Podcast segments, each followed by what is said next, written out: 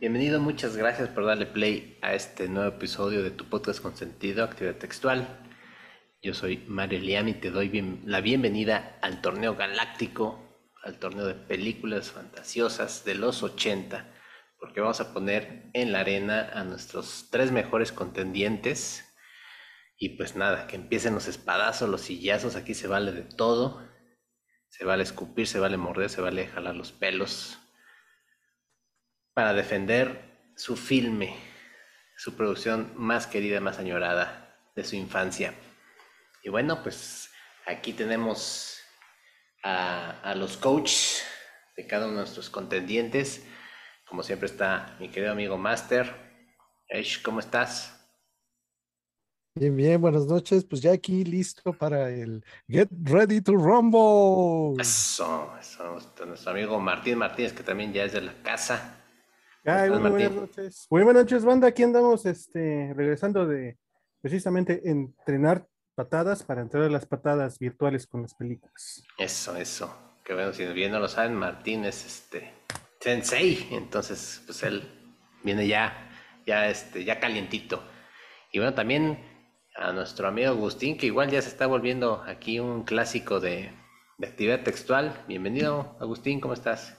Buenas noches, muchas gracias de nuevo por la invitación. Aquí listo para entrarle al Rumble con los espadazos, patadas y escupitajos. Eso, eso me gusta. Bueno, le vamos a platicar a nuestra audiencia cómo va a estar la dinámica para que también mientras escuchan el capítulo pues vayan haciendo sus quinielas, sus apuestas, este, vayan este, bajando la aplicación para ver quién, quién sale victorioso de, esta, de este torneo galáctico. Y bueno, van a ser tres películas por equipo, bueno, por, este, ¿cómo decirlo? Sí, por, por país, como les gusta que nos, por región. ya que estamos mundialistas, pues así, ¿no? Mundial de películas de fantasía. Entonces vamos a, cada uno de nosotros va a escoger tres películas. La número uno va a ser nuestra consentida, esa que guardamos en nuestros corazones desde la tierna infancia, que podemos ver mil ocho mil veces y aún nos sigue gustando. La segunda va a ser esa película que consideremos ícono de los 80, que si no estuviera esa película no existiría la década de los 80, una clásica de clásicas, aunque no nos guste tanto.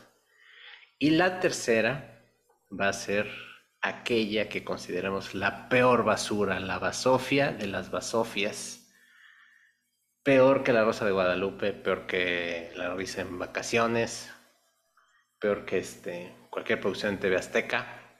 Esa es nuestra tercera contendiente.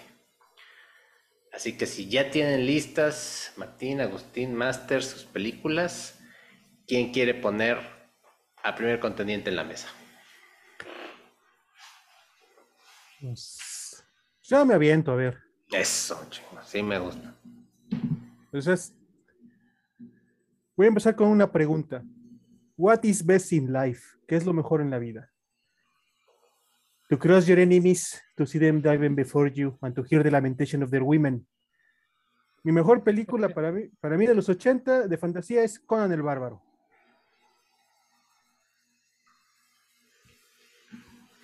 Y bueno, ¿por qué crees que...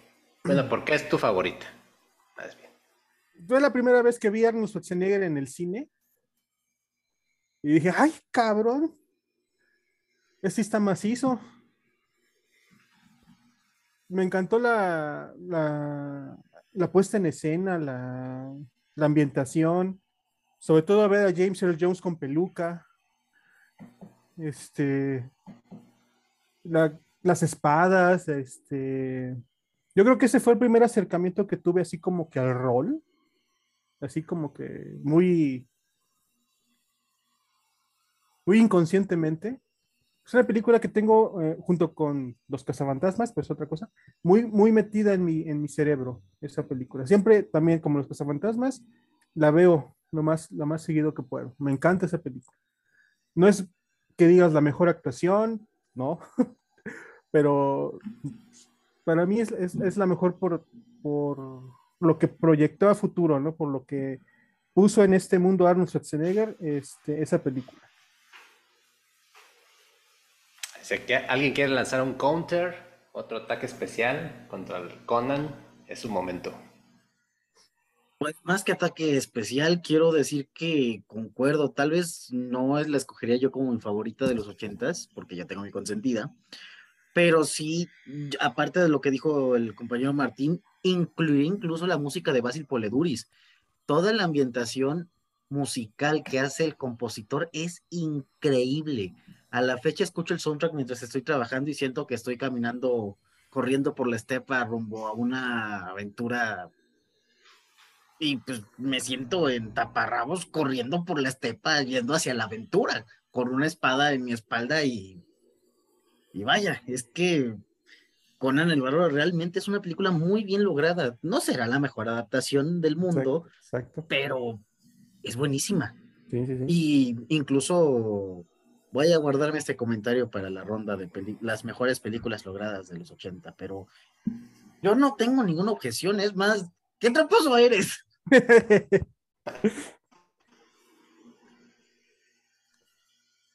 y bueno, ¿creen que ha envejecido bien la película? ¿La han visto recientemente? Sí, yo sí. No, o sea, si nos, si nos vamos a la discusión de los efectos especiales y la actuación, pues no. La verdad es que es que no. Este, obviamente, estas películas hay que verlas ahora sí que con ojos de nostalgia, ¿no? Tienes que verlo, tienes así que como que saber qué es lo que estás viendo, ¿no?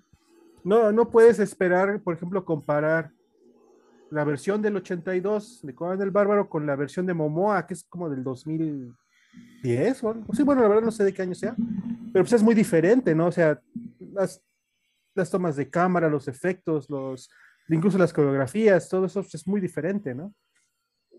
Son obviamente evolución en el cine de qué te gusta, 30 años, 40 años. No, no, no, no, o sea, obviamente no, no creo que haya envejecido bien. Pero es un producto bien logrado para lo que, para, lo, para la época en la que se hizo.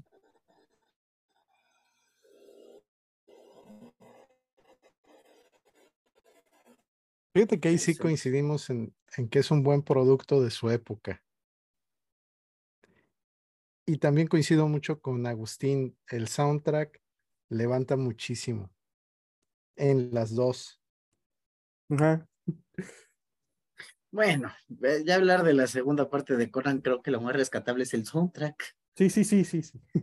No, no, no, hablemos la de el destructor porque. existe. Bueno, eh, sí, ahí está. Bueno, pues yo les voy a proponer una película que en principio de cuentas me tardé un buen rato para poder conseguirla,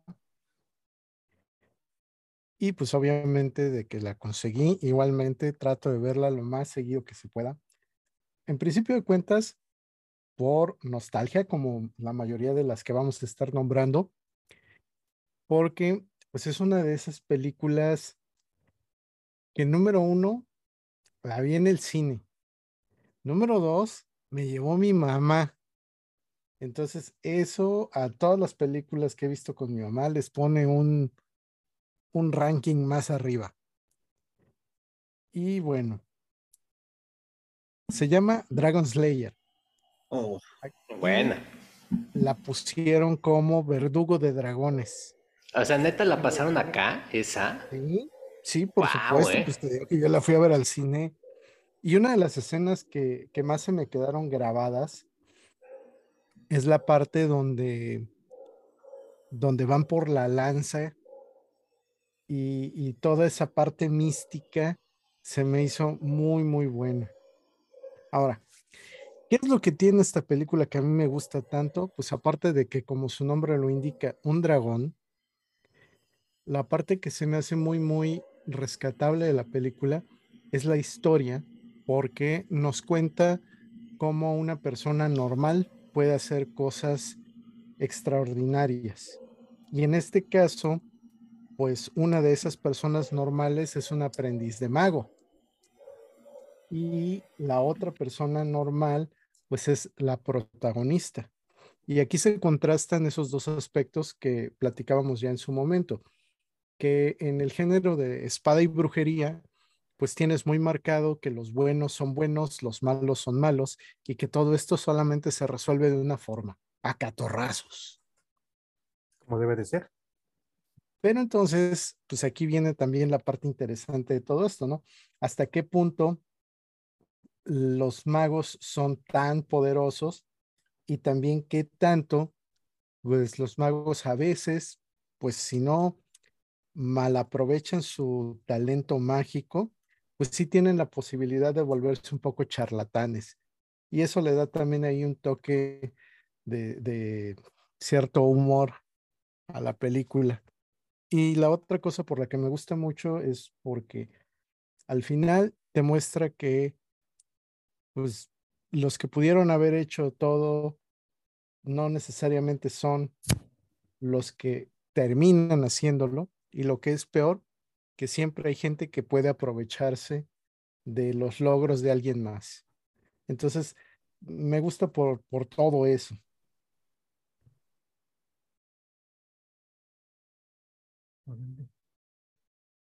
Interesante. Fíjate que Dragon Slayer es una película que a mí me que tengo en mi lista, pero que jamás he podido ver porque no la encuentro por ningún lado.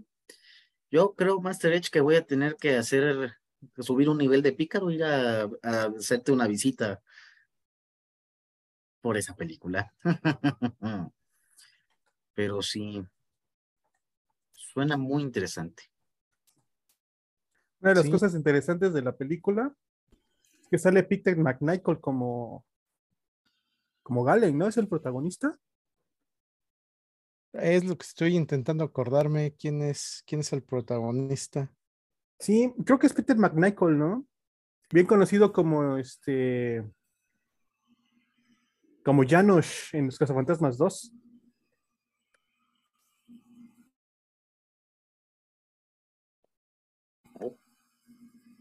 ¿Quién es? ¿Quién es?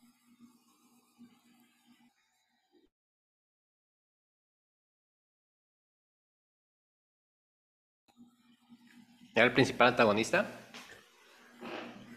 Me parece.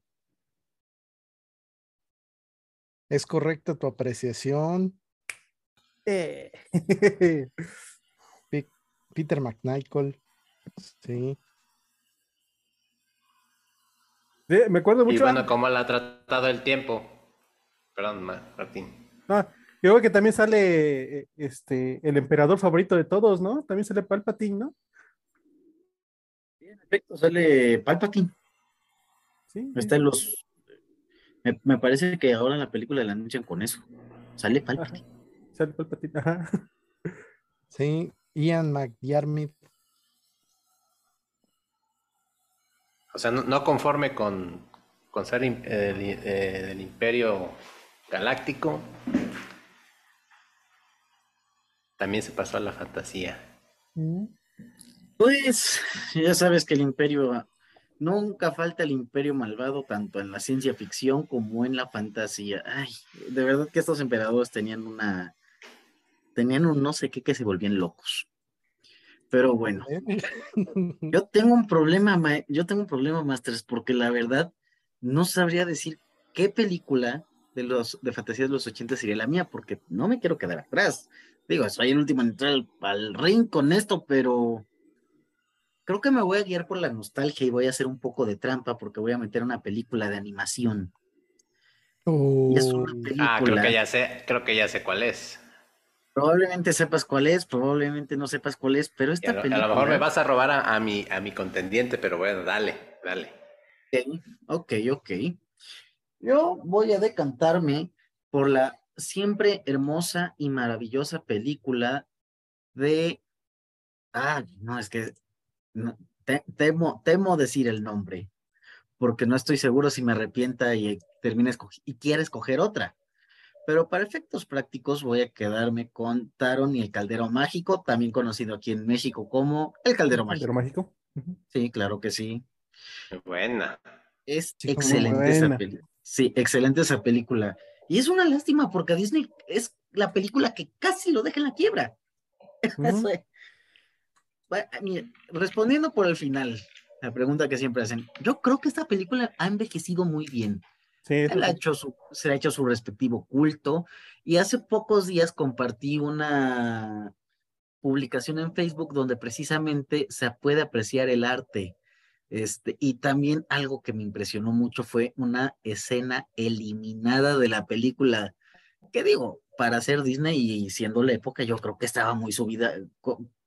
Bueno, no sabría decir si estaba subida de tono, pero está increíble. Aparte, rompe mucho con el esquema y lo que me gusta es que abre la, ¿cómo decirlo? Abre una beta para nosotros, las personas que nos gusta la mitología celta y galeica y este, y pues cosas medio extrañas, ¿no? Porque esta película está basada en una serie de libros de un escritor gringo que precisamente se basa en la mitología de Gales y pues se le ocurre hacer su, su saga de fantasía épica, claro que sí, pues Disney vio el momento y yo siempre voy a decir, los ochentas fueron la mejor etapa para ser ñoño. Probablemente estamos en la segunda mejor época para ser ñoños del mundo.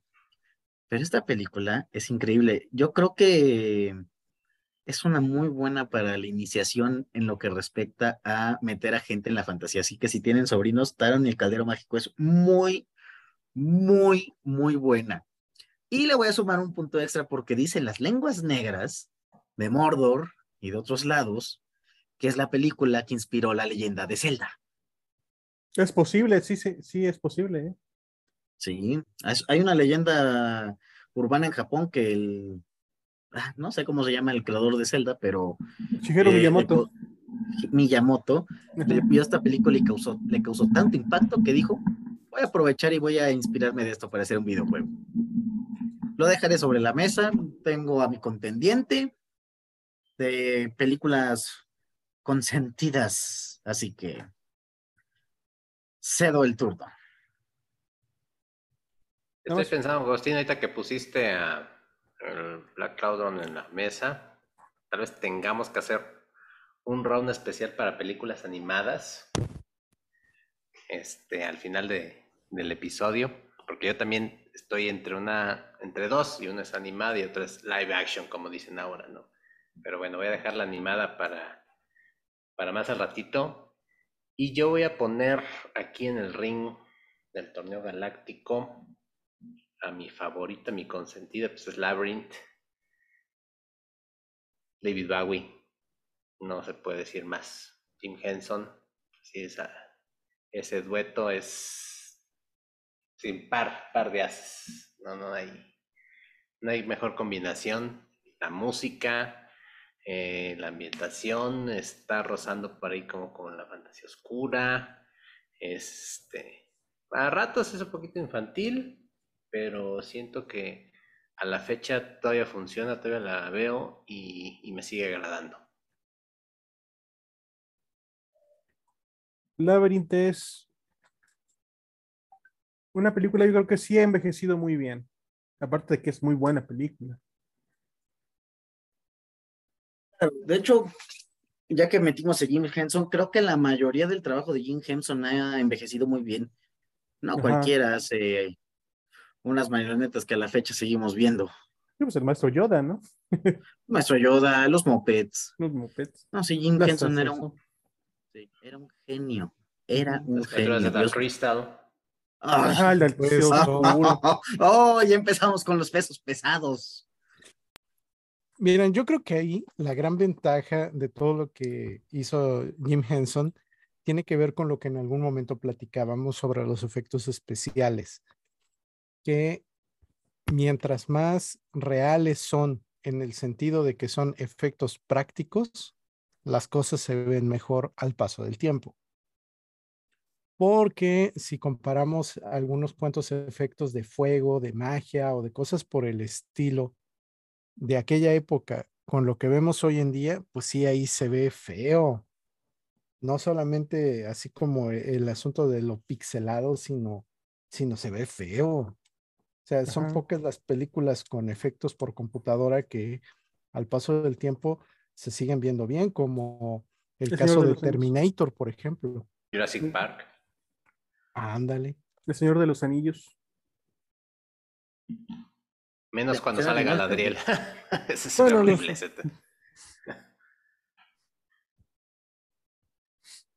Yo hace poco estaba escuchando una entrevista eh, sobre esta nueva serie de Guillermo del Toro, El Gabinete de Curiosidades, donde eh, pues mezcla este, efectos prácticos con algún CGI y demás. Y uno de los actores mencionaba precisamente eso que, que acotas, Master, que no es lo mismo, ¿no? Estar imaginando, estar pensando que está algo ahí, ¿no? A tenerlo, ¿no? Aunque a veces, digamos, ah, se ve medio chafón, pero pues no sé cómo funciona nuestro cerebro que lo real nos atrae más, ¿no? O sea, puedes ver, este, los, no sé, un villano a, no sé, de Thanos, ¿no? De Marvel, ¿no? Y, pero por, por algo, o sea, mi mente dice, no está ahí, ¿no? Se ve muy chido, está muy bien diseñado, pero no está, ¿no? y pues vemos, por ejemplo, las capturas de, Jim Henson en Labyrinth y obviamente hay alguien atrás, pero lo siento, siento que está ahí con ellos, ¿no? Que está interactuando de verdad, está, está ahí, ¿no? Pues yo creo que es, yo, perdón, yo creo que también es la interacción con los mismos actores, ¿no? Que es diferente a que lo tengas ahí enfrente y puedas interactuar en la actuación con, con eso, a que tú tengas que decir, no, pues mira, mira hacia esta parte, imagínate que está ahí y ahora le actúa. Yo creo que es un poco más complicado, ¿no? Definitivamente, aparte, como bien dice el máster, es este también darle una cuestión de realismo que incluso da una, no sabría cómo decirlo, si una le da más verosimilitud a la interacción y que incluso llega a calar en la nostalgia. Por ejemplo, muchos de los ñoños antiguos que preceden a mi generación ñoña, este, que crecieron viendo al maestro Yoda, es, tienen un, me, me imagino por lo que me han expresado que prefieren verlo en marioneta, que bueno, el CGI no quedó tan mal, pero prefieren verlo en marioneta. Ya incluso cuando Mark Hamill estaba grabando el, la segunda de la nueva trilogía, cuando ve la marioneta de Yoda, en el clip empieza a llorar y dice, aquí estoy de nuevo, amigo. Entonces creo que también es como ponerle énfasis, no, ponerle un sentimiento al objeto. Porque tú podrás querer al, o sea, una animación está padre, lo que quieras, pero tú podrás, pero ponérselo ya algo que existe, algo real, algo que no se lo ves en pantalla, yo creo que le da muchos puntos. Además, creo que también ya que tocamos el Señor de los Anillos, tenemos que decir una verdad muy absoluta y es que los orcos con prostéticos de la trilogía del Peter Jackson son muchísimo mejores que los orcos de CGI del Hobbit. Sí. Lo dejo ahí. Sí, sí, Hobbit no existe. no existe el Hobbit. No, no, aprovecho. No, no, aguántenme, aguántenme. Ahí aprovecho y meto mi cuchara. Porque hace poco me enteré de que hubo un cuate que siendo fanático del mundo de Tolkien y teniendo dos, tres habilidades para la edición de video, resumió el Hobbit en más o menos dos horas. Pues una película como debió haber sido, ¿no? Ajá. y está para descarga gratuita en el sitio de este cuate. Ah, estaría bien ver eso. Sí, yo ya lo descargué, ya Nada más lo único que me falta es pasarla a su respectivo Blu-ray y darle. una noche de películas, independientemente de cómo acabemos con el round. Pues, yo, creo que por el momento en, las películas favoritas todos estamos de acuerdo, ¿no? sí, sí, sí, ahí no tenemos pierde. definitivamente. Todavía no nos ponemos violentos. hay que esperar a ver qué, dice el siguiente round.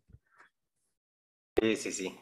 Este es así como de calentamiento, ¿no? Es este, como cuando sale ella con Cassius, que ya sabemos quién va a ganar, ¿no? Este... Ah, bueno, entonces ahorita nos falta aquí el efecto, ya la producción pondrá el efecto de la campanita de Vox para pasar al segundo round. Y bueno, en, esta, en esta vuelta vamos a poner una película no tiene que ser su favorita, igual no les tiene que gustar, pero que es el arquetipo de fantasía ochentosa. Que es así la max. Arquetipo de película ochentosa. Que diga, tiene todos los elementos, eh, que sea así, en los ochentas son esta película. Ah, ok. Empezaré yo en este round porque tengo miedo, pero como tengo miedo he de ir. Yo creo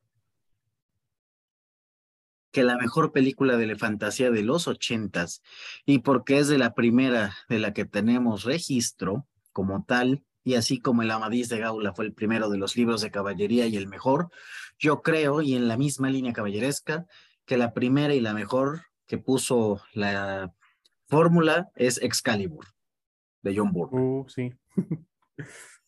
Definitivamente. la mejor, la mejor. Ahí sí, ya, ya va a empezar la hiperviolencia aquí. Empezamos con la hiperviolencia porque soy caballero andante y tengo las de ganar.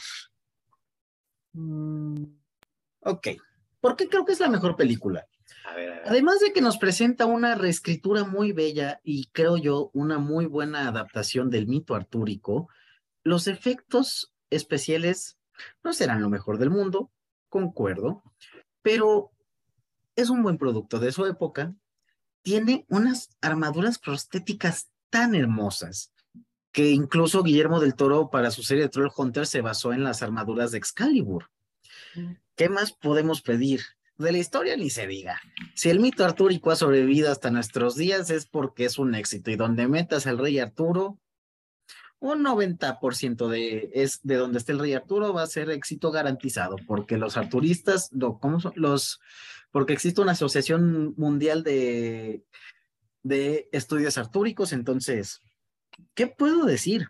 Además, tenemos muy buenas actuaciones, Helen Mirren, este, ¿cómo se llama este fulano? Sale también Liam Neeson, y si sale Liam Neeson no podemos pedir más. Aparte, tenemos al capitán Picard con un hacha de batalla. Exactamente. El favor.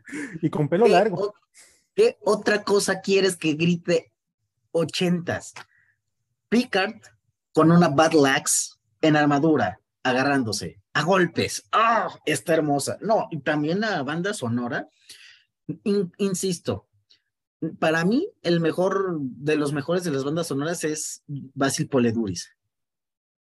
Pero mi queridísimo Wagner está en Excalibur. Aparte, tenemos un Merlín muy bueno, muy divertido. Se me va el nombre de este actor, pero creo yo que es un gran Merlín. Nicole Williamson. Este señor, no, no, no, hermoso.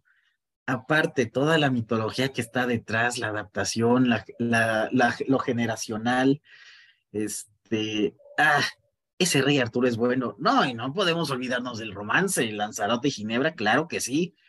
¿Qué otra cosa quieren? Y aparte, tenemos una de las primeras historias de búsqueda más importantes de la literatura y de la historia, el Santo Grial, el Santo Grial. Y ese final, ese final tan poético. No, eh, yo creo que sí es una película que grita ochentas. Creo que pone una muy buena, una muy buena fórmula, que si bien como dirían por ahí, no deja de ser hasta cierto punto el ciclo heroico, pero es de donde salen muchas cosas, creo yo. Y bueno, y el que diga lo contrario, pues aquí estamos. Que desenvaine. Vamos, ya empezamos con las desenvainadas. Está bien. Dale, a ver. Veo tu Excalibur y le aumento una historia sin fin. Golpe, golpe. Oh. Ya empezaron a ocupar las técnicas secretas. vaya. Entonces, ¿me copias con más uno? Te escucho. Yo digo que la historia sin fin es, yo creo, la más representativa para la juventud de los ochentas por el libro que es muy famoso para los niños, para la juventud en esa época, la película que la vio casi todo mundo y es la que más eh, se recuerda cuando hablas de fantasía. La mayoría de la gente te dice ah, una película de fantasía, ah, pues el dragón este peludo, ¿no? Pues, la historia el perro, el, perro, volador. El perro volador. ¿no? igual, la película para mí le falta mucho. Para mí le falta mucho. No es ni la mitad del libro. Hay como que algunas cosillas ahí que, que le faltan. Sobre todo la interpretación del final. Pero yo pienso que es la más representativa de la fantasía de los ochentas. Fue a lo mejor muy mediática, no lo sé, pero yo creo que cuando hablas de fantasía en los ochentas, la primera que, al menos a mí, y he visto que a la mayoría de la gente eh, le salta a la cabeza es la historia sin fin. Yo, por ejemplo, aquí, en el caso de Excalibur, aquí sí te lo acepto, Agustín, que es una muy buena película no, sí, en, el, en el rango de la épica. Yo creo que es así también, como bien mencionabas, un, un parteaguas, de donde muchos tomaron elementos y se, y se, pues se nutrieron, ¿no? Todo este, este, esta fantasía artúrica, pero también me voy al argumento de que ha sido como que una historia que ya hemos visto varias veces. Y sí le daría un poquito más de peso a, a Historia sin fin porque sí me, me, lleva más a los 80. Excalibur yo creo que la podemos meter en los 90 y queda bien, ¿no? Este, incluso hasta los 70 y queda bien, ¿no? Como épica, ¿no? O sea, mm. tal vez eh, Historia sin fin está más encasillada en la década y Excalibur pues traspasa, ¿no? Traspasa esa, esa por su misma historia que dices, no la puedo poner en un año eh, en exclusiva, ¿no? Lo que es podemos decir, universal, ¿no? Que puede, podemos verla ahorita y dicen, calza, calza bien, ¿no? Hmm, no lo sé, yo, yo creo que puedo diferir porque algo muy importante que tenemos que tener en cuenta respecto a la adaptación de las historias es que cada época tiene su, propia forma de contar una historia. Por ejemplo, no es la misma historia que nos presenta Conan el Bárbaro del 82 a la, a pesar de que es el mismo personaje y otras cosas, a Conan el Bárbaro de Jason Momoa. Sigue siendo la misma historia, pero la época te dicta mucho de cómo se cuenta. Yo creo que Excalibur es una buena película ochentera porque aparte de los efectos y demás, tiene como ese, ese toquecito especial, sí un poco más pegado a los setentas, muy épico, pero creo que marca el inicio de los ochentas. Ahora sí, no podemos negar que eh, la historia sin fin es mediática, muy mediática, de hecho, incluso y poniéndome un cuchillo al cuello, yo diría, sí, también tenemos la cancioncita que salió en Stranger Things, que Stranger Things es la cosa más ochentera, y si quieres saber qué es ochentero, que salga, eso tiene que salir en Stranger Things, no te lo voy a negar. No obstante, creo que por lo mismo de que le falta, yo diría que sí, será representativa, pero yo creo que se queda un poquito corta concuerdo. Sí le falta, creo que es un poco aguada, diría yo. Eh, bastantito. Bastantito. Y por eso insisto y defenderé Excalibur. Es, eh, mire, la, voy a usar una referencia a Monty Python porque Monty Python nunca puede faltar en estas cosas. Mm, yo diría que la historia sin fin es como una cerveza gringa. Está muy cerca del agua. Excalibur es una cerveza tradicional de barril. Con sabor y golpe. Bueno, yo lo, yo lo que digo de la historia sin fin, de que es la más representativa de los 80 es por el alcance que tuvo, ¿no? O sea, Excalibur es una muy buena película, no lo vamos a negar aquí, pero casi no la ha visto la gente. O sea, o, o si la vieron no se acuerdan de ella. La vieron, ya están muertos. Pero la historia sin fin sí la recuerdan, ¿no? Incluso la gente que no es geek la vio y la recuerda. Entonces, yo creo que ese es como que el punto del round, ¿no? Sí, todavía falta, todavía falta, falta este bueno, pero, Master y. Falta Master, es verdad. Un servidor. A ver, están, esperando que nos demos con la silla para participar, para que entren a robar el cinturón. como, la, WWE. exactamente, va, llega el máster corriendo y se mete al ring. trae una silla. Bueno, trae una película. Bueno, aquí con lo que, con lo que decía Martín, yo creo que precisamente uno de los efectos importantes de una película que sea representativa de los ochentas es eh, el aire que tiene.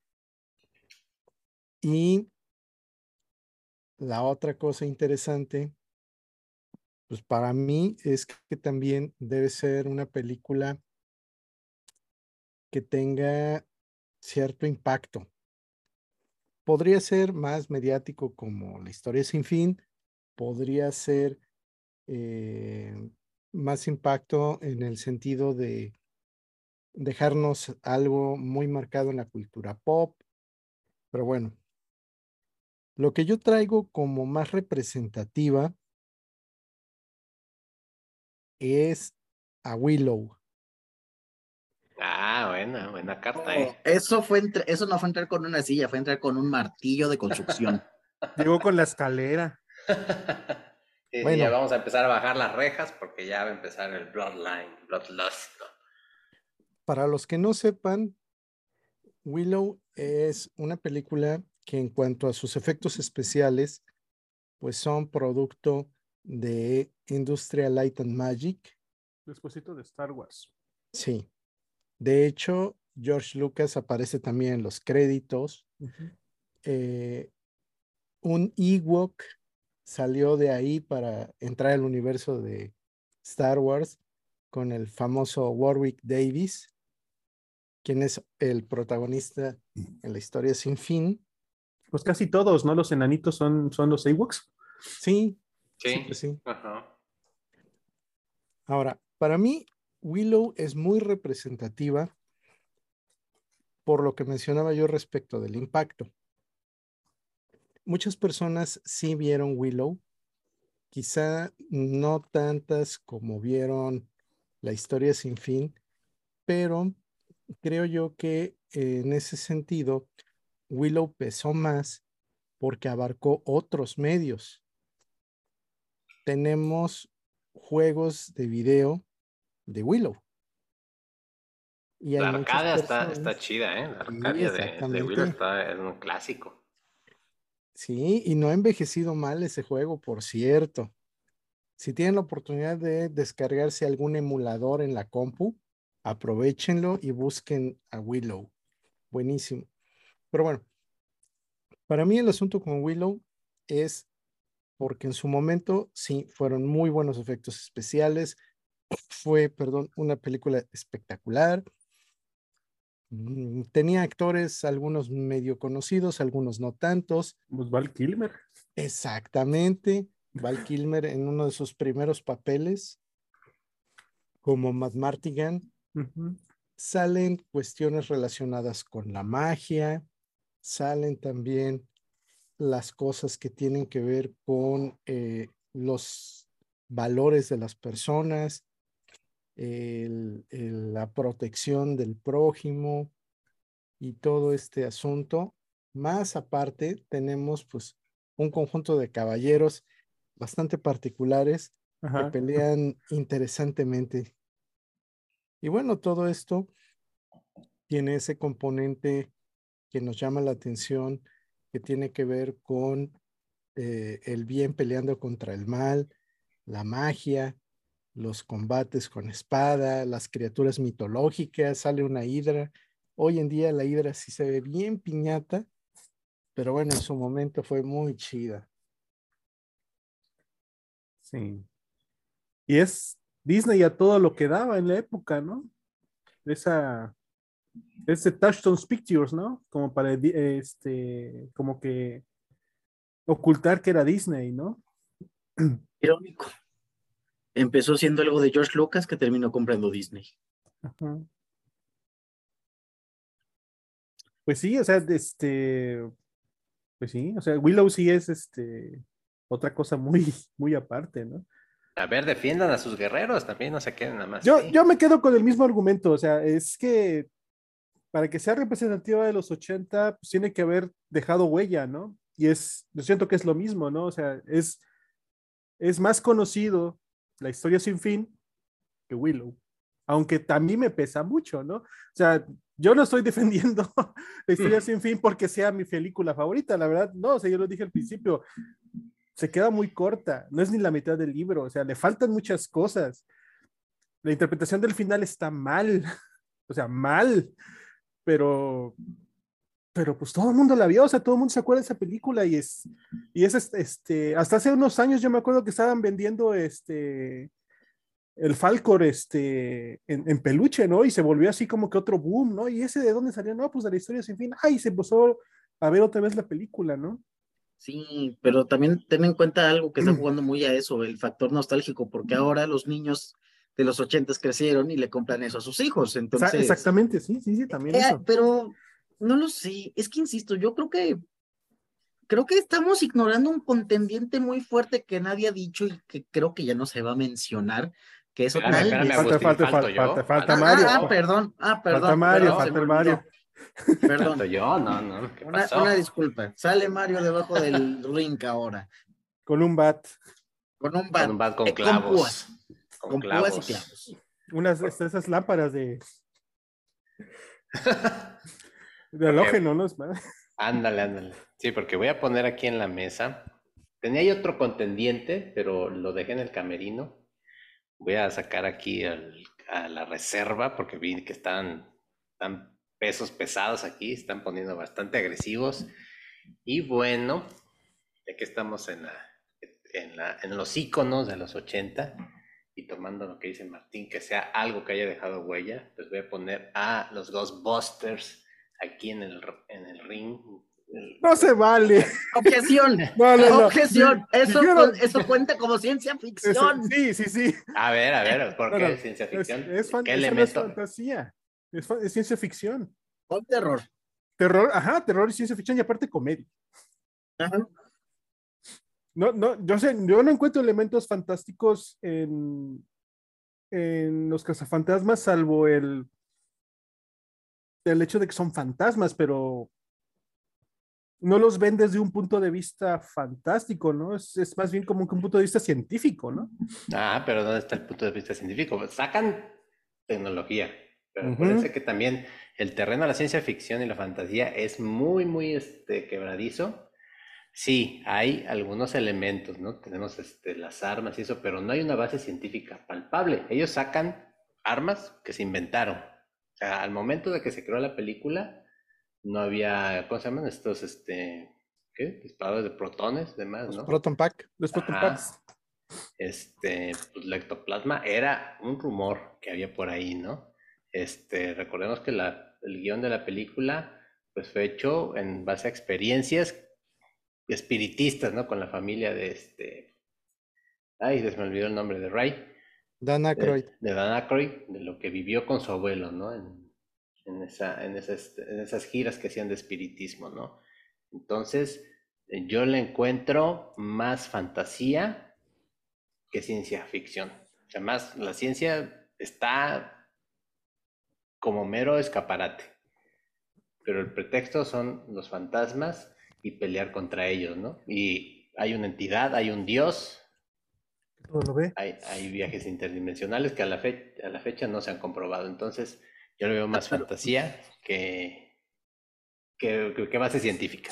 Pero recordemos también que la ciencia ficción no necesariamente va hacia algo comprobable. es algo que puede ser posible. O sea, tiene que tener una, una cuestión, es una base que puede ser posible.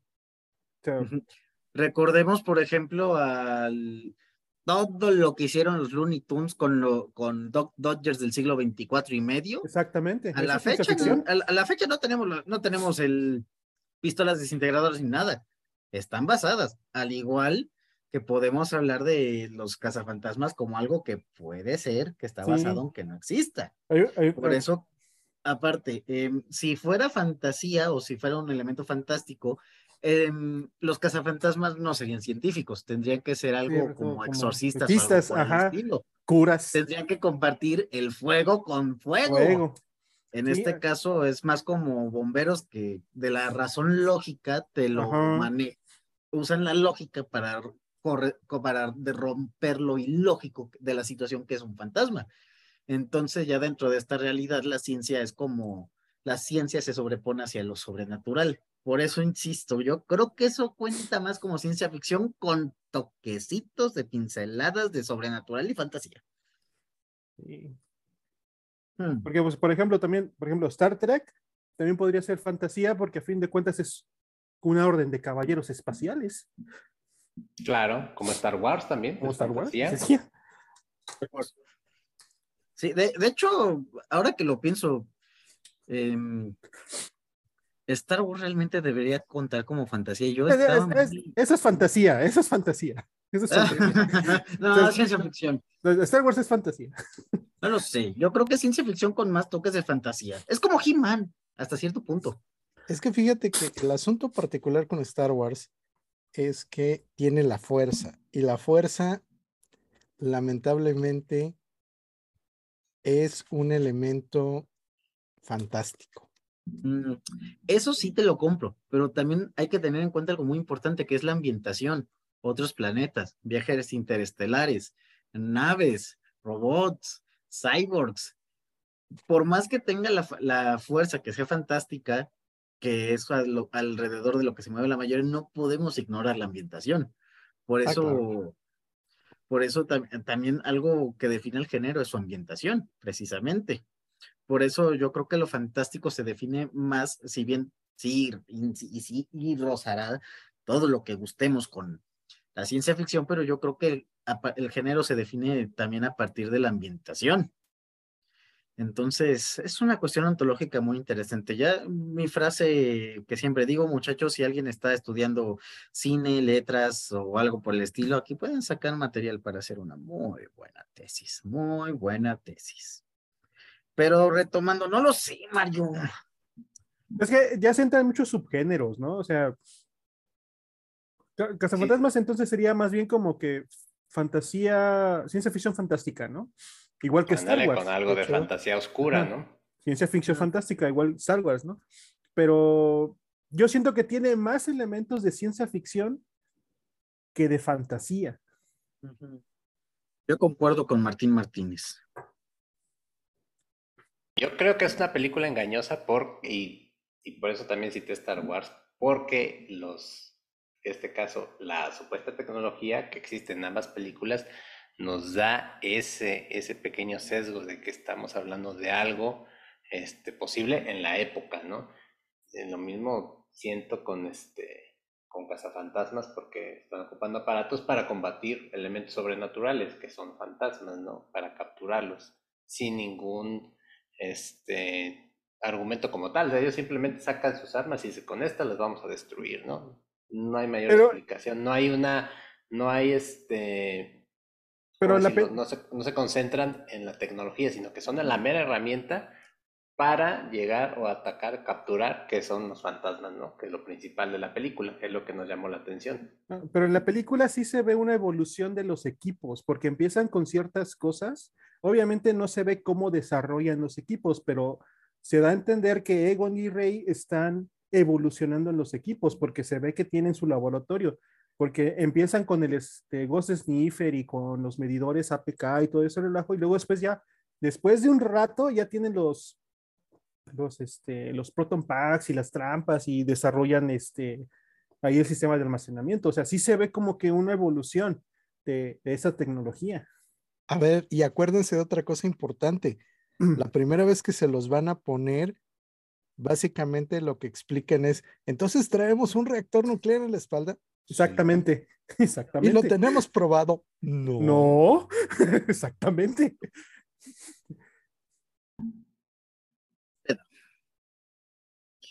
Ah, muy bien, muchachos. Creo que creo que nos hemos estado dando muy buenos argumentos, pero ¿Saben qué me impresiona que nadie haya comentado algo al respecto y es algo que estaba esperando, que creo y es considerada una de las, si no es que la, bueno, no, Excalibur es la mejor película, bueno, la más representativa desde mi punto de vista, claro que sí, pero creo que dejamos de fuera un contendiente muy importante.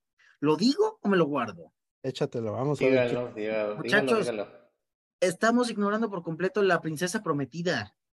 Oh, sí. Yo esperaba que alguien la dijera, no esperaba nada y aún así me decepcioné de que nadie la dijo.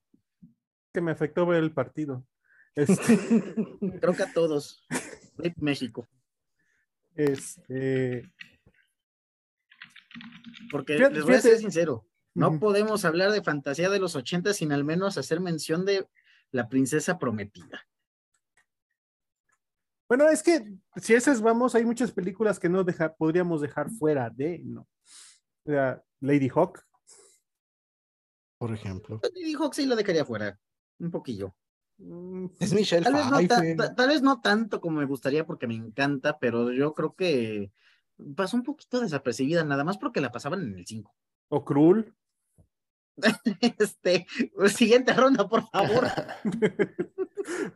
Sí, pero, pero acuérdense que aquí en este round es película este, icónica, ¿no? Nos guste o no nos guste, ¿no? y siento que Princess Bride eh, sí es buena, pero que también creo que le pasa un poquito como Excalibur. Está dentro del género, lo ataca bien, es una muy buena representante, pero también, década de los 80 no siento que sea así la que vaya al principio, ¿no? También creo que hay un poco de... O sea, si, si preguntas, tal vez a nosotros que sí hemos visto fantasías, dices, ah, pues esa, ¿no?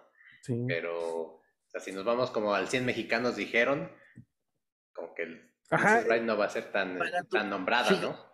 Fíjate que para mi sorpresa y en mi, y en mi propia experiencia, la princesa prometida sí ha sido más vista de lo que, de lo que podemos llegar a creer incluso ya sea por referencias que ponen en otros lados o porque la misma gente la ha visto. Entonces, yo creo que la princesa prometida sí tiene un, tiene un boom más allá, porque, la, insisto, a la fecha es súper, eh, sí es súper conocida, también tiene el impacto, tiene los efectos. Bueno, los efectos tal vez no tanto, la historia, pero, pero no, sí, yo, yo defiendo que tiene más fans de lo que, de lo que aparentaría uno. Tal vez podamos eh, incluirla como en fantasía de culto, ¿no? Como que esas son muy buenas películas. es que yo, Buena película, pero no, no es para el vulgo, vaya, ¿no? Yo siento que lo que pasa con la princesa prometida es que también fue mucho el boom de los memes, ¿no? Ah, sí. Ah, claro. Íñigo Montoya, todo el mundo lo conoce, no sepa de dónde es. Ah, sí, eso sí, sí, la neta. Pero eso es reciente. Eso es reciente, o sea, este, y yo también, por ejemplo, a mí me pasó con un grupo de amigos, oye, ¿y ese, esa es una película? Sí, es una película. Oye, ¿cómo se llama? No, pues se llama La Princesa Prometida. A ver, chico, ¿la tienes? Sí, ten. Y yo empecé a evangelizar gente, ¿no? Y este, y pues sí, la empezaron a ver. Pero así fue como que ahorita muy reciente, al menos esa es mi experiencia, ¿no? Porque sí, este, no, también, o sea, no siento que mucha gente la haya visto en los ochentas. O sea, bueno, eh, si a esas vamos, hay que tener en cuenta algo muy importante y ahorita voy a agarrar el bate y le voy a dar Master Edge porque Willow no fue muy bien recibida en los ochentas. De hecho, la, el éxito de Willow viene después ya para el VHS, eh. porque en los ochentas fue un fracaso comercial, otra aventurilla más que no aportaba nada. Oh, me mordí la lengua diciendo eso, claro que no. que no. Y lo decía porque a mí me encanta Willow, no por otra cosa.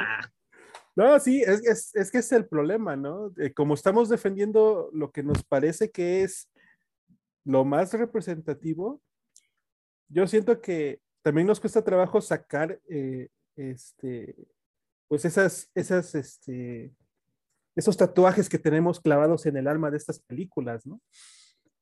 Yo por eso digo, la, historia sin fin, para mí, pues no es, mi, no es mis favoritas, la verdad, yo sí, lo digo otra vez, siento que se queda muy corta, le faltan muchas cosas, está muy aguada, pero yo siento que la ha visto más gente, o sea, yo siento que la, identificas más en fantasía de los ochentas, por lo mismo, nada más por ese punto de que todo mundo la vio.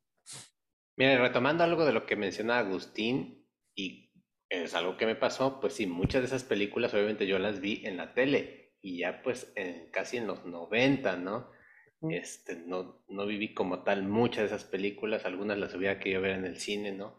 Entonces por eso me interesaba este round especial para ver o para, para medir el agua a los tamales, ¿no? Que es lo que tenemos entendido como algo de los 80, ¿no? Algo que causó impacto en esa, en esa misma década, ¿no? Que haya este fue roto récords de taquilla, ¿no? Que todo el mundo tenía que hablar de ella, ¿no? Este, porque sí, lo que recordamos y la nostalgia es muy importante, pero pues sí hubo películas que definitivamente marcaron, porque bueno, mi otra opción, a los cazabantados, pues era Highlander, ¿no? Que también pues, tenía Queen, a Christopher Lambert, a Sean Connery, y es así totalmente 80, ¿no? O sea, la vestimenta horrible de los 80, este, mm, tiene los elementos, el manejo de cámaras y tipo ya medio video home, medio, video, medio película, este, eh, pues hay una espada, pero está ambientada en una ciudad, no me acuerdo si es Nueva York, en una ciudad, este, pues que en esos momentos era el centro del mundo, ¿no? Entonces, sí, es, es como un este, futuro distópico, ¿no? Ándale. Ajá. Pero es, es, es, lo mismo, ¿no? Esa película también puede ser la favorita de mucha gente, o mucha gente este, la tiene así como que eh, eh, con cariño, pero no mucha gente la vio. O sea, en, en, la época mucha gente la vio. Porque no se acuerdan de ella, o sea, o si se acuerdan de ella no saben que es de los ochentas. Ajá. Y para mí es mala, una película mala, ¿no? Mala, pero, mala. Pero, o sea, sí hay mucha gente que Liz Highlander sí la ubica, ¿no? Ajá. O sea, sí es, sabes, que... es que sí sabes que es, que sabes que es Highlander, pero no sabes que, de qué época es, o sea, no, lo, no, la, no la asocias con los ochentas. Efectivamente, y eso tiene que ver con la serie de televisión, porque la serie es noventera. Ajá. Y la mayoría de la gente recuerda a este cuate Paul como Highlander, no a Christopher Lambert. Y que sí, la serie fue un poquito mejor que la película, ¿eh? pues tenía pies y cabeza y... Retomaba más el mito, ¿no? De... O sea, te explicaba no nos olvidemos de la caricatura. Nada más 10 ah, temporadas. La, la caricatura retoma la, la historia ya después de que se murieron Connor y Quentin. Ah, caray, esa sí no la vi. Tengo que checar los medios alternativos para... Pues la serie de Highlander duró nada más 10 años. Creo que tiene 10 temporadas, ¿no? Buena pregunta, no me acuerdo, pero... Y películas son como 7. Sí, la, la serie duró del 92 al 98 y después la de Raven, un año nada más. Y aquí me estoy enterando que hasta tiene un juego de cartas, Highlander The Card Game. y cuatro videojuegos. ¿Mm? la música de Queen puede. La música yo, creo que, yo creo que este round todos acabamos un poco más golpeados de lo que esperábamos. claro. Y aquí fue el Royal Rumble. Pero si no tienen por ahí otro candidato, pasamos a los trancazos más duros. ¿Tienen bonus por yo, ahí? Yo aquí, solo y solo para no dejar, yo, yo aquí muy probablemente pondría, y con temor a no equivocarme, pero tal vez, y ya con todo lo que dijimos, la película suprema de los ochentas podría ser Conan el Bárbaro.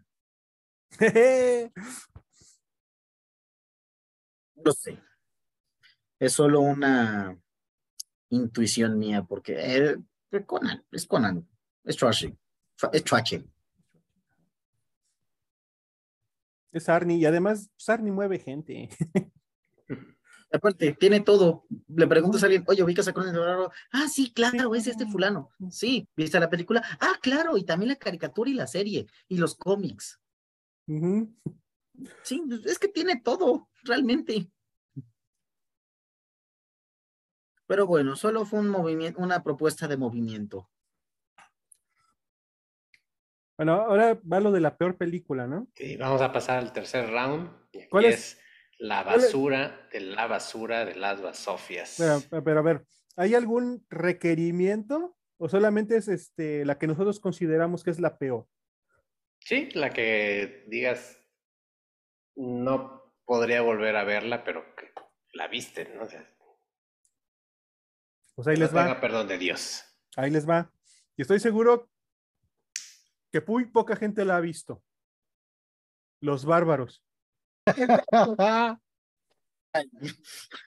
Por amor de Dios. Si vamos, a, vamos a hablar de low budget, ¿en serio? No, espérame, que esa es la que, una de mis alternativas que tenía yo como, como mala película, porque hay otra que es una copia barata de Los Bárbaros, que la fueron a hacer a no sé qué país de Europa del Este, y que básicamente nada más la agarraron como pretexto para eh, tener ahí este, escenas candentes con chicas guapas, que ni siquiera me acuerdo del nombre. De, como buena fantasía de espada y brujería. Sí, claro. Ya nada más faltaba la musiquita típica de película porno ochentera. Ah, ¿Cómo se llama esa película? Digo, es para una tarea.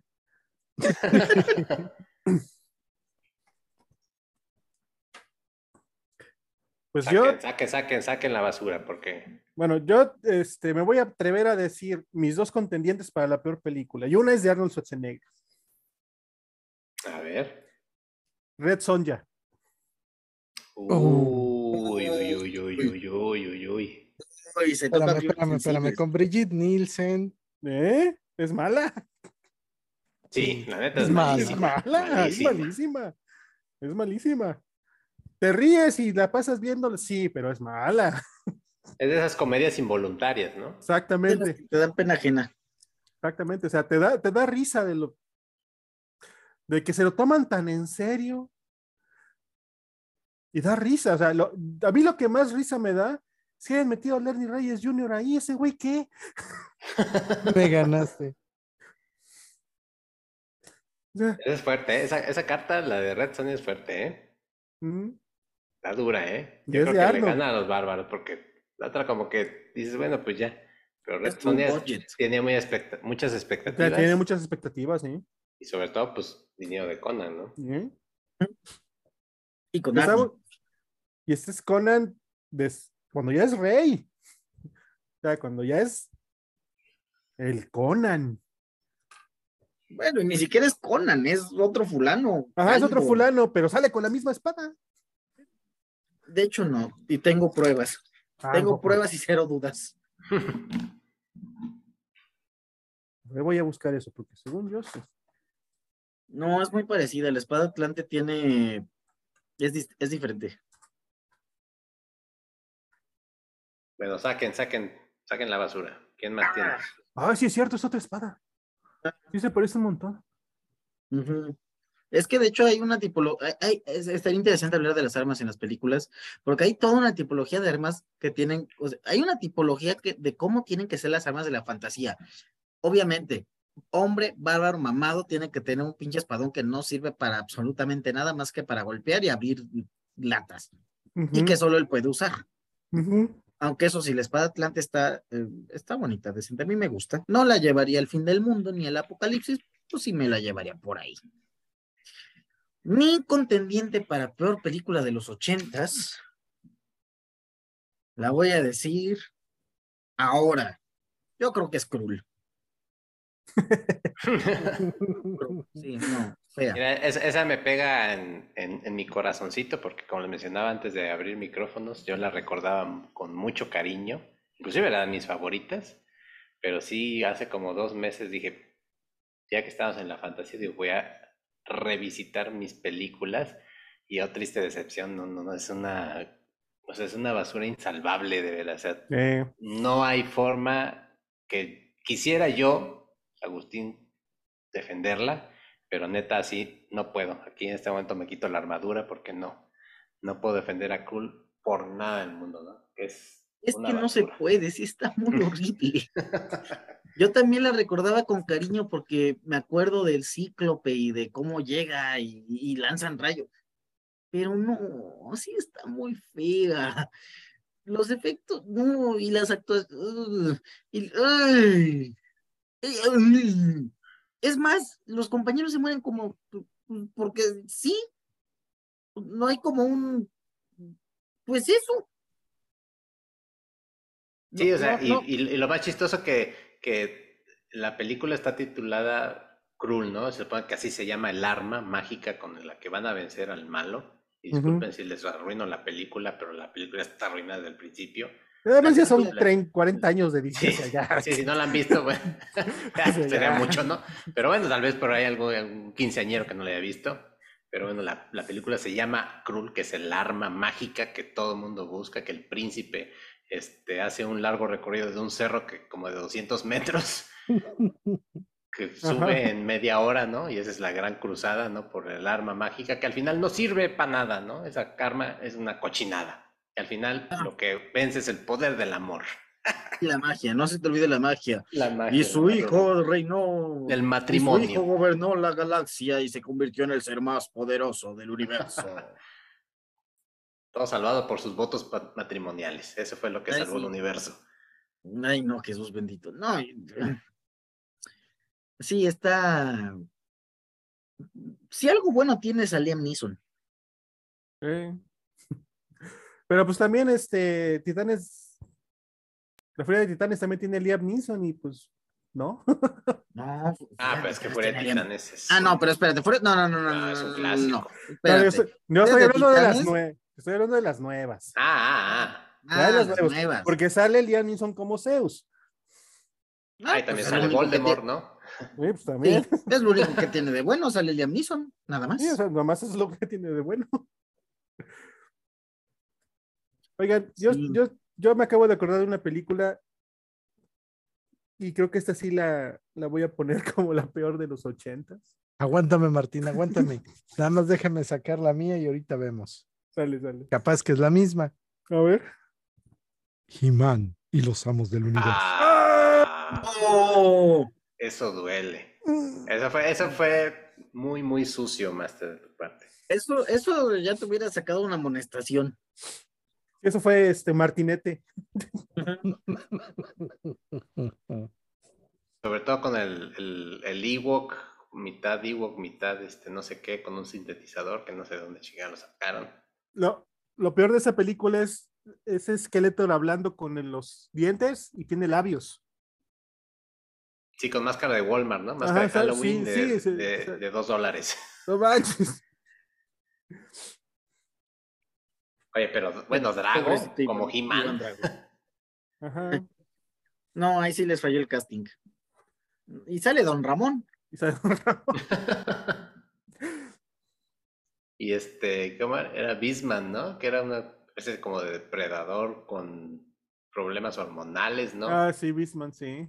Y este, Trap Joe, ¿no? Trap Joe, que también era Trap una Joe. especie de, una Como de no sé cyborg. qué, un cyborg así, este, de hecho en China, así, como un celular de esos chinos. Ah, bueno, mal- pero, pero ¿qué me dicen de Tila y su esponjado rizado?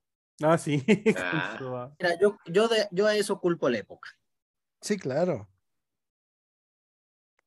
No, pero lo mejor, lo mejor, yo creo que es, es este, cuando todos pensamos que iba a pasar este, en Eternia, Y ¿saben pasó en, qué? en Los Ángeles. ¿saben qué? Nos vamos por un portal dimensional porque esto va a pasar en Los Ángeles, ya que no tenemos presupuesto. Ni presupuesto ni abuela.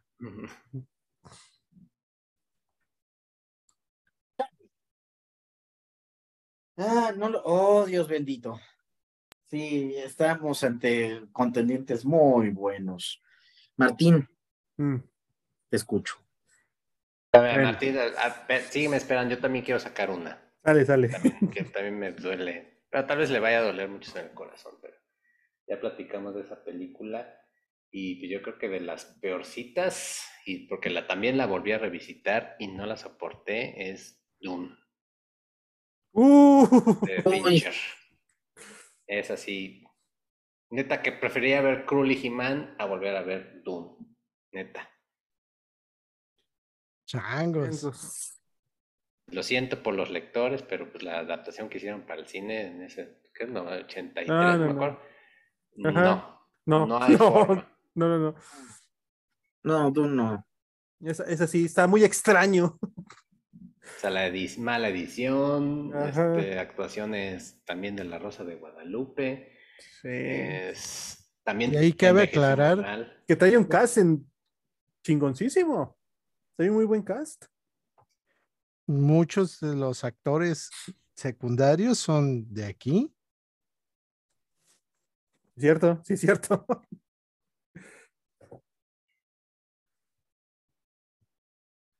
No, pues sí, esa, esa sí está también, también en el fondo, pero no sé si le, si le pueda ganar. No, yo creo que la mía sí les gana todas. A ver. Todos, todos conocemos a, al ilustre David Carradine, ¿verdad? Sí, claro. Bueno.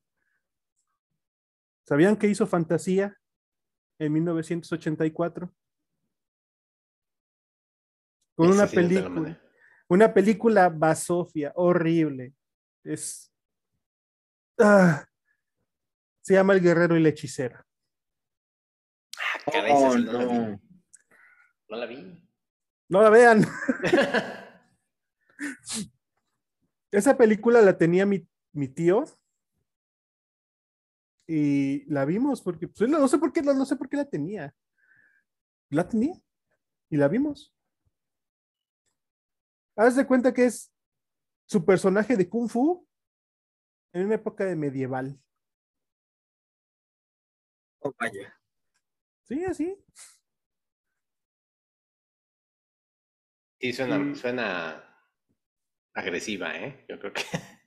Suena algo que haría Tarantino. O Robert Mm, Rodríguez, pero sí. Dios, no, esta. Alguna vez la llegué a escuchar, pero no, pero no se quedó en mi memoria. No. Yo, o sea, Ay. yo la vi por pura casualidad. Es como tipo el Rey Escorpión, por lo que veo. Ajá, es, es un espadachín que tiene que cruzar el desierto y llega a un pueblillo ahí medio rascuacho y tiene que, que- pelear contra ellos este, por el control del pueblo. Es, parece como un western. Me recuerda mucho otra película que se llama Shane el Desconocido, pero ese es un western. Pero en fantasía y con una cosa de que la película trae en un este en el póster de la película trae una espada y en la película trae otra. y pues en el póster se ve de David Carradine como He-Man y pues no. Ay, no lo sé. Es que bueno, también hay que aclarar para nuestros escuchas que pues en los 80 salió mucho, muchas cosas buenas, pero pues también tuvimos muchos churros, ¿no? Yo creo que eran así, de 10 películas, una por ahí se salvaba, ¿no? Mm, más o menos. Sí, como los payasos asesinos del espacio exterior que no entren en, el- en esta temática, pero a su mecha. Sí, mira, de hecho, esta me sirve porque es como, está en la línea de espada y brujería, si bien no es buena, pero sigue la línea de espada y brujería, por lo que veo. Hombres Ujú. mamados en taparrabo con mujer voluminosa matando gente. Ajá. Hmm. Ok, ya tenemos más para el ciclo de cine de espada y brujería ochentero. No, esa no la pongan. Esa no la pongan. Dios bendito, se ve mala, pero vamos a ponerla. Claro que sí. Bueno, no sabemos si igual se vuelve hasta de culto, ¿no? Ay, Es Dios que- mío, ¿qué?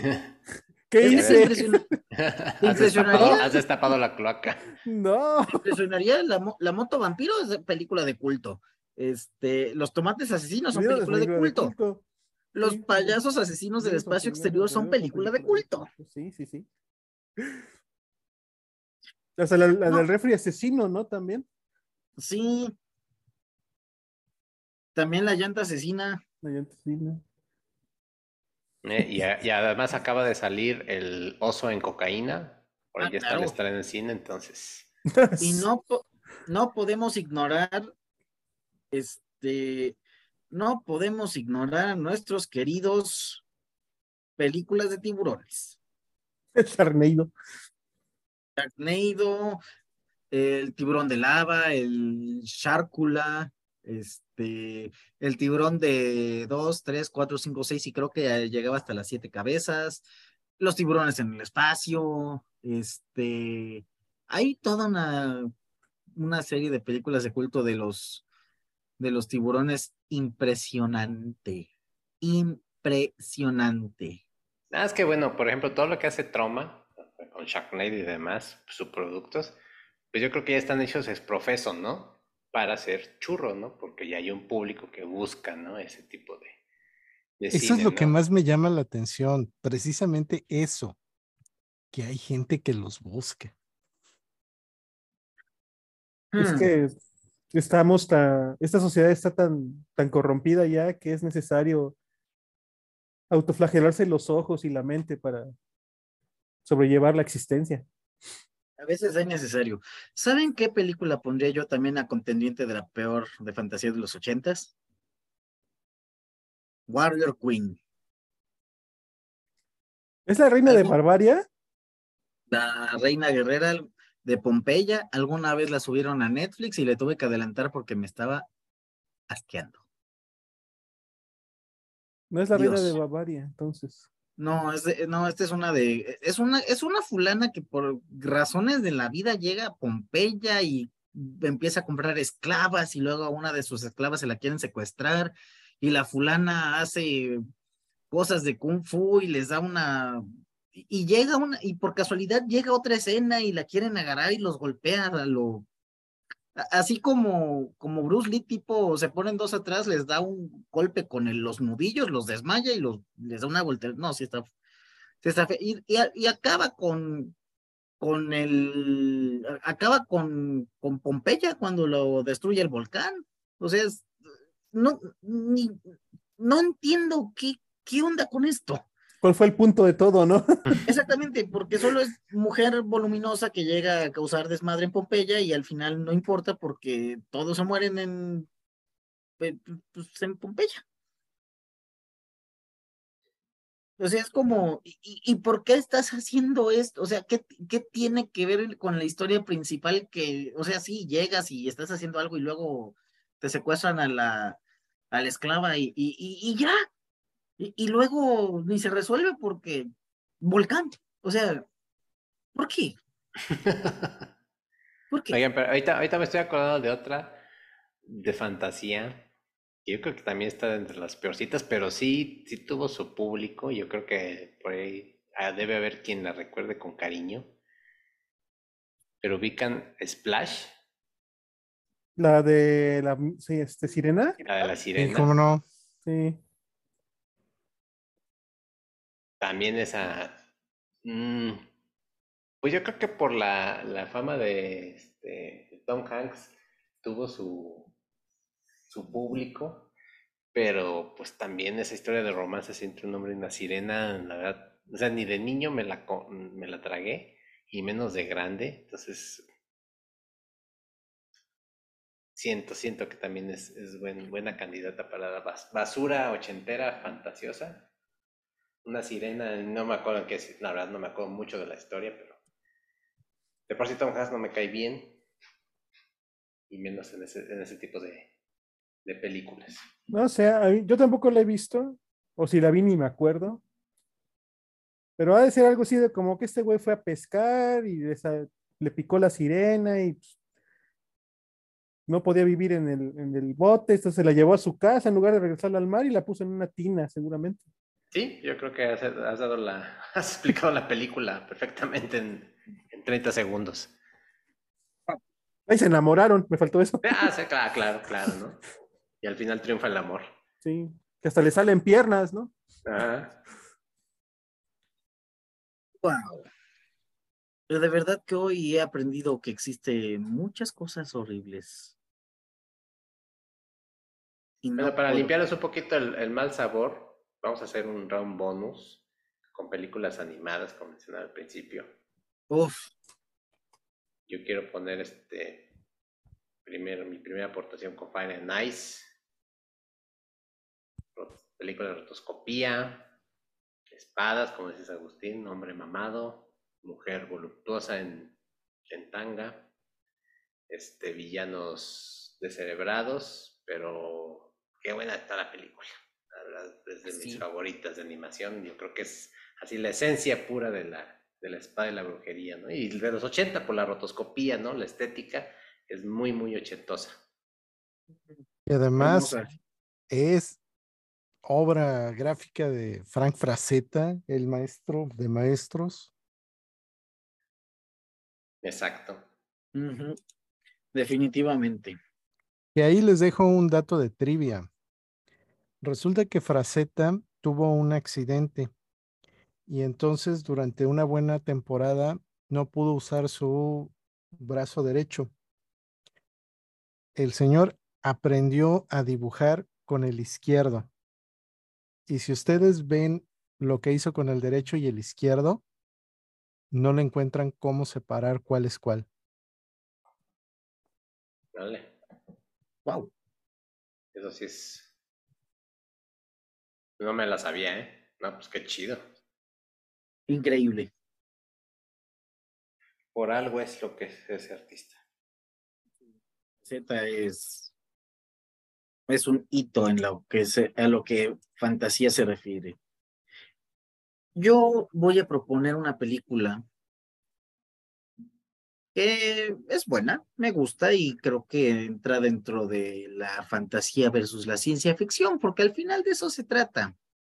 Aquí en los México se conoció como Guerra de Magos, de Claro, y no puede faltar porque creo que la fantasía animada de los ochentas, vamos a escuchar mucho este nombre, Ralph Bakshi.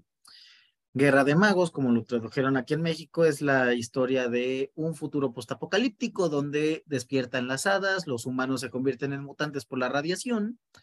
Eh, la reina de las hadas tiene dos bebés, Black Wolf y Avatar. Estos dos hermanos están peleando. Sale la voz de Mark Hamill. Oh, espera, Guerra de Magos sí es de los ochentas, creo que sí porque si no voy a tener que cambiarlo. Pero sí, es una gran película. Muy del tipo Quest. Ah, no, olvídenlo, es del 77, sí, Es la de Wizards, ¿no? Sí, sí, es Wizards. No, es del 77. Una disculpa, me confundí. Bueno, yo sí tengo la mía de Ralph Vansky de, los, de los 80, del 83. Fire and Ice. ¿Cuál dijeron? Pues era que ya me acabo de decir.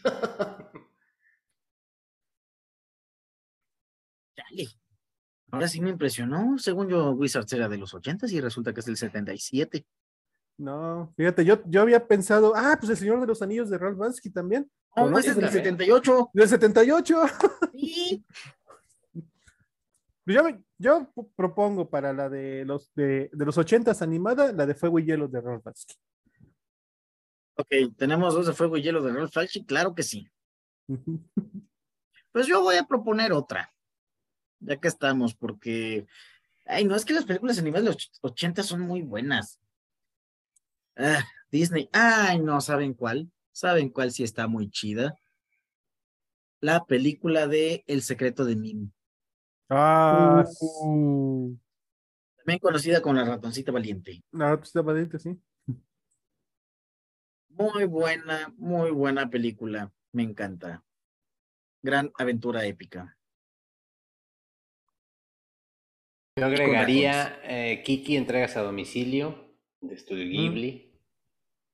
Y mi favorita, yo creo que casi a la Prefara Nice, eh, The Last Unicorn.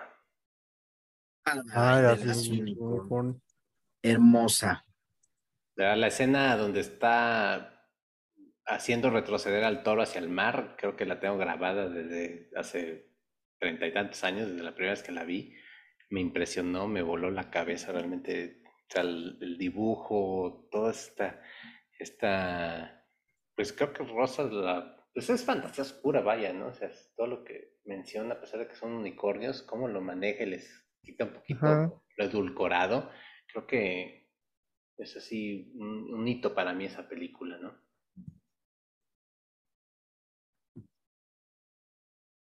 Es muy buena hermosa esa película. A la fecha, creo que es una película que todo el mundo debe de ver. Y en inglés tienen a Christopher Lee. ¿Qué más quieren? Imagínate. A Saruman. A Drácula. A Drácula. A el Conde Doku. a tiene todos los universos ahí, va. También la hizo de Sherlock Holmes. Sherlock Holmes. Amigo de Tolkien amigo de Tolkien. Agente, de la, agente del MI5. Ah, ¿no? Sí, por supuesto. Y hasta grabó un disco de heavy metal. Heredero de sí, dos de Carlomagno, están muy chingones, están chidos esos dos. y aparte, heredero de Carlomagno. Sí, es, es, es, es del viaje de Carlomagno. Sí, sí, sí, sí. Si Cristo, no, si Christopher Lee es el tipo de hombre que todos deberíamos aspirar a ser algún día. Fíjate, yo, yo creo que la anécdota más así, este, fantástica de Christopher Lee es que fue el él vio la última ejecución de guillotina en Francia. Ah, de veras, sí. Le tocó todavía, no manches. Sí. Cierto, cierto, cierto. Es que la guillotina, o sea, pensamos que fue hace siglos, pero. no. tanto, o sea, todavía la, o sea, que ejecutaban gente muy, muy recientemente, más de lo que creemos. Ajá. Yo estaría por ir de los 30, tenía 17 años, ¿no? 1930. Más o menos, estaba en su adolescencia todavía, ¿no?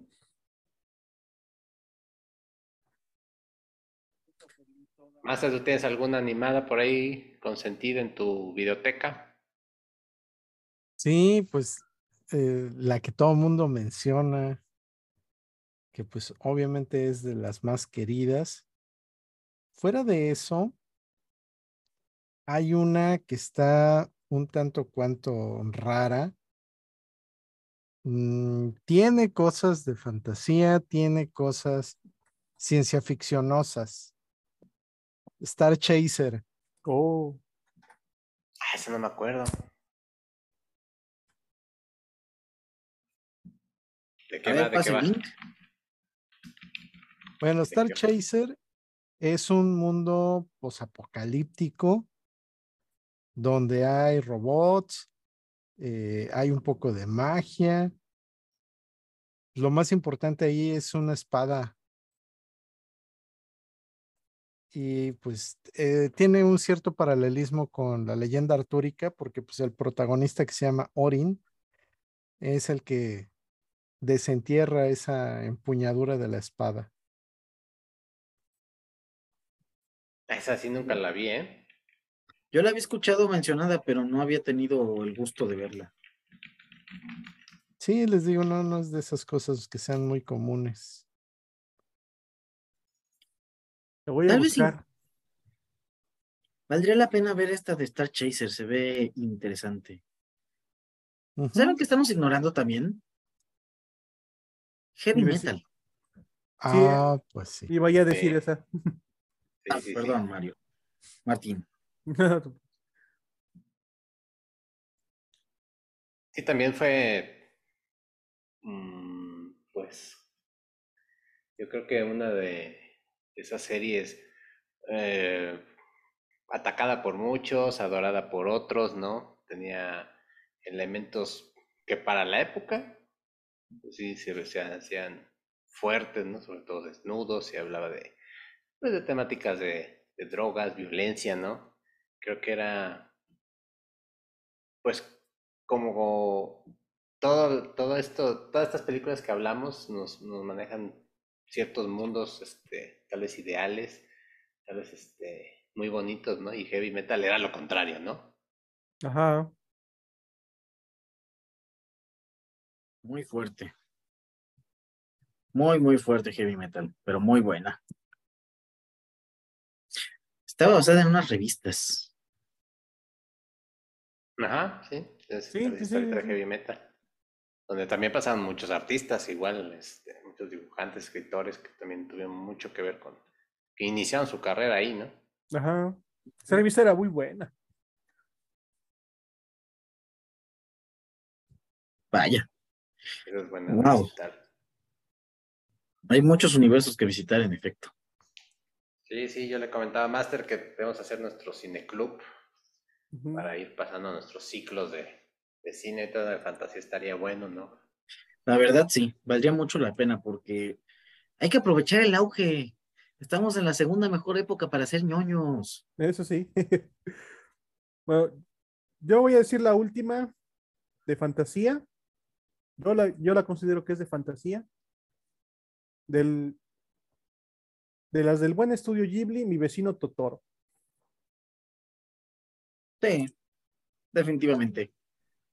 Es que Ghibli es otra cosa. Ghibli es, no sé, es un mundo, un mundo aparte, ¿no? Toda la, estética, este, el contenido filosófico, ¿no? Es, a, mí me, a mí me encanta, me encanta. Soy fanático de Ghibli. Sí, la verdad, sí, Ghibli. Somos Ghibli lovers. Ah, qué cosas. Bueno, pues Muy energética esta plática. Sí, hemos acabado rendidos. El torneo galáctico estuvo, estuvo intenso. Sí. Y si tienen por ahí algún bonus, o que sean animadas, este, que guarden con cariño, pues es el momento para. Ah, el varón, las aventuras del varón Bunhausen. Sí, como no. Sí, yo cierro con las aventuras del varón Munchausen. Insisto, Monty Python nunca puede faltar en lo que a fantasía se refiere. Hermosa película. Yo recomiendo. Bueno, yo aquí voy a meter algo que no es 100% fantasía. Técnicamente es más ciencia ficción, pero no le aunque. Tron. Tron. Ochentosa con ganas. Una de las cosas que más me llaman la atención de esa película es el hecho de que está coloreada. Fotograma por fotograma. Sí. Sí, o sea, está coloreada sobre la cinta. Punto extra por trabajo artesanal. Sí, no manches. Otro boleto. Sí, Entonces, si pueden caerle al Blu-ray, al DVD o a lo que sea, sí, aprovechenlo porque le dieron su manita de gato y quedó muy buena. Yo tuve la posibilidad de conseguirme cuando salió el DVD de aniversario y precisamente un disco es la versión original y el otro es la remasterizada. Y tienen lo suyo, pero, pero sí ver la original, así con todo ese trabajo artesanal que representa, es, es una chulada.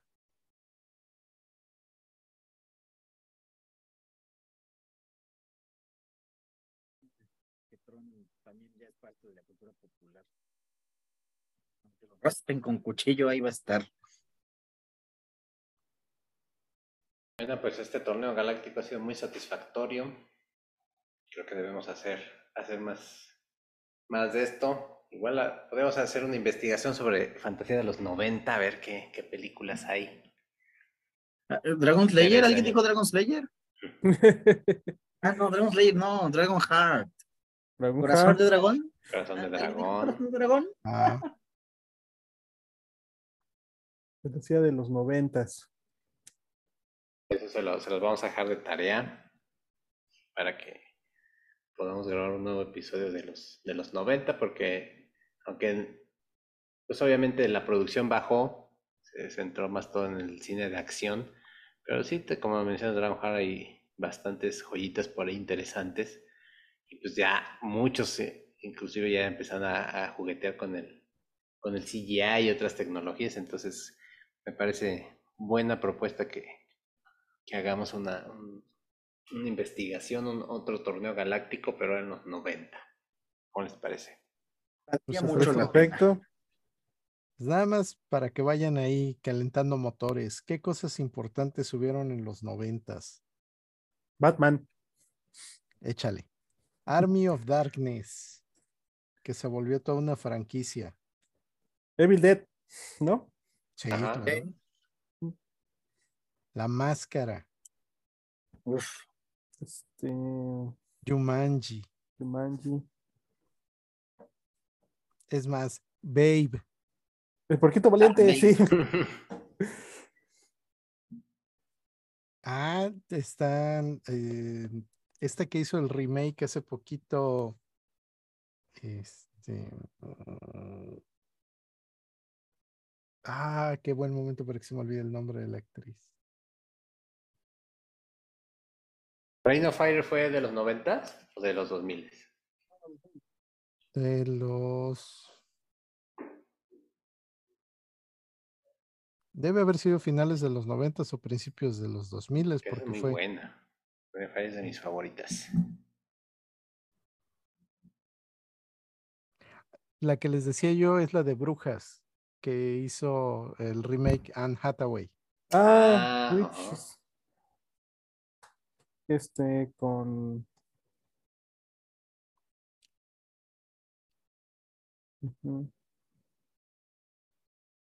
La otra. Está Las Nieblas de Avalon. Este, La Espada Encantada en busca de Camelot. Eh. Pues para que vean si, si hay material para que le echemos otro torneo galáctico. Hay material, hay material. La peor película del mundo. Esa película que me, cuando la vi me encantó y cada vez que la veo me la odio cada vez más. Día de la Independencia.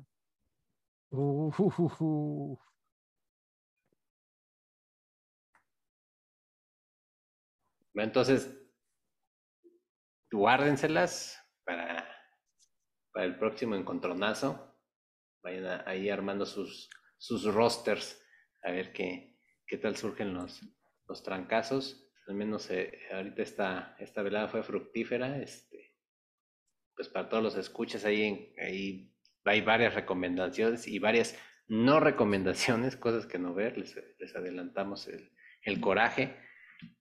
Ah, pues si quieren, véanlas también, luego pues, se vale, ¿no? También.